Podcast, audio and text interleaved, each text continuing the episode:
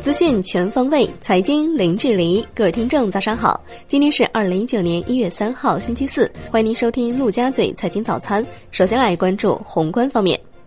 国务院常务会议部署对标国际先进水平，促进综合保税区升级，打造高水平开放新平台，决定推出便利化改革措施，解决企业反映强烈的注销难问题。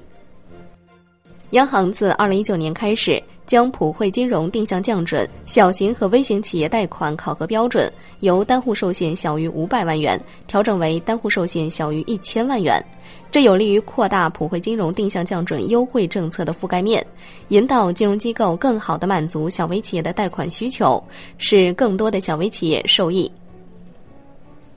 国务院发布关于河北雄安新区总体规划（二零一八至二零三五年）的批复。推动雄安新区与北京城市副中心形成北京新的两翼，与以二零二二年北京冬奥会和冬残奥会为契机，推进张北地区建设，形成河北两翼，促进京津冀协同发展。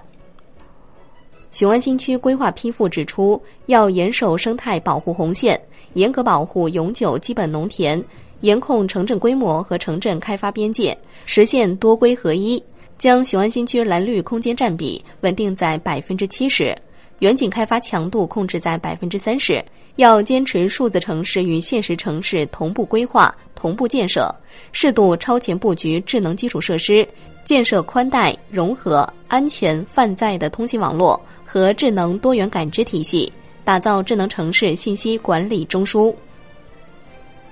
中国二零一八年十二月财新制造业 PMI 终值降至四十九点七，为十九个月来最低，预期五十点二，前值五十点二。这一走势与十二月官方制造业 PMI 一致，为二零一六年八月以来首次落入收缩区间。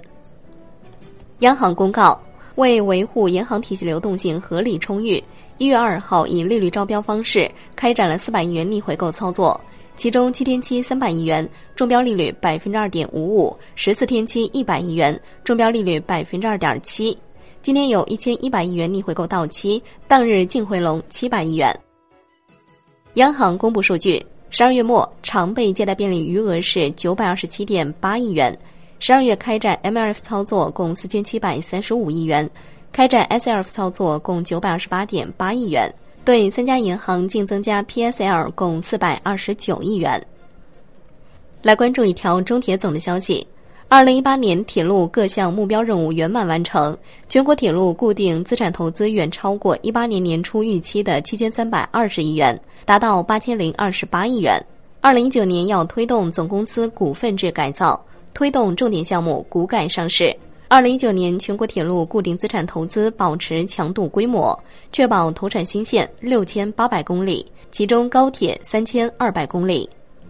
来关注国内股市，二零一九年的首个交易日，上证综指收跌百分之一点一五，最终报收在两千四百六十五点二九点；深成指跌百分之一点二五，创业板指跌百分之一点七四，万德全 A 收跌近百分之一，两市成交两千二百六十二亿元。北上资金净流入逾五亿元。